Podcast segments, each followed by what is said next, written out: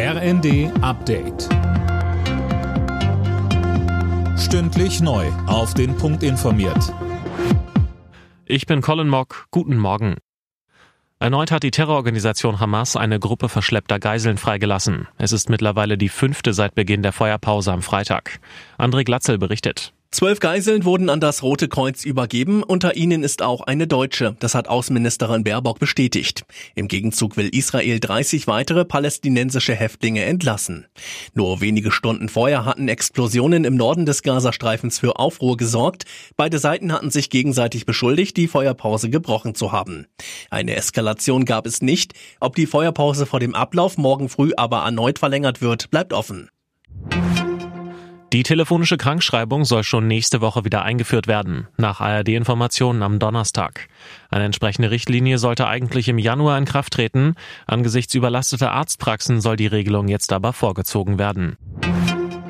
Er hat sich zwar entschuldigt, aber mit seinem erfundenen Antisemitismus-Skandal hat Gil Oferim viel Schaden angerichtet.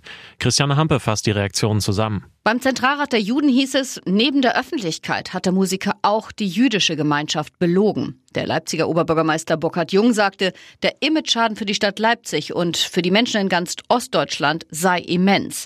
Der Antisemitismusbeauftragte der Bundesregierung Klein kritisierte das Gil Ofarim den falschen Vorwurf gegen den Leipziger Hotelmitarbeiter. Er habe ihn angeblich wegen seiner Davidsternkette abgewiesen, zwei Jahre lang aufrechterhalten hat.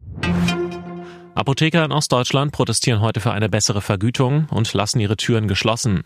Betroffen sind Berlin, Brandenburg, Sachsen-Anhalt, Thüringen und Sachsen. Die Apothekerverbände kritisieren, dass die Honorare für verkaufte Medikamente seit Jahren nicht wesentlich gestiegen sind. Borussia Dortmund hat in der Fußball Champions League vorzeitig das Achtelfinale klargemacht. Gegen AC Mailand gewann der BVB mit 3 zu 1. RB Leipzig hat währenddessen gegen Manchester City mit 2 zu 3 verloren.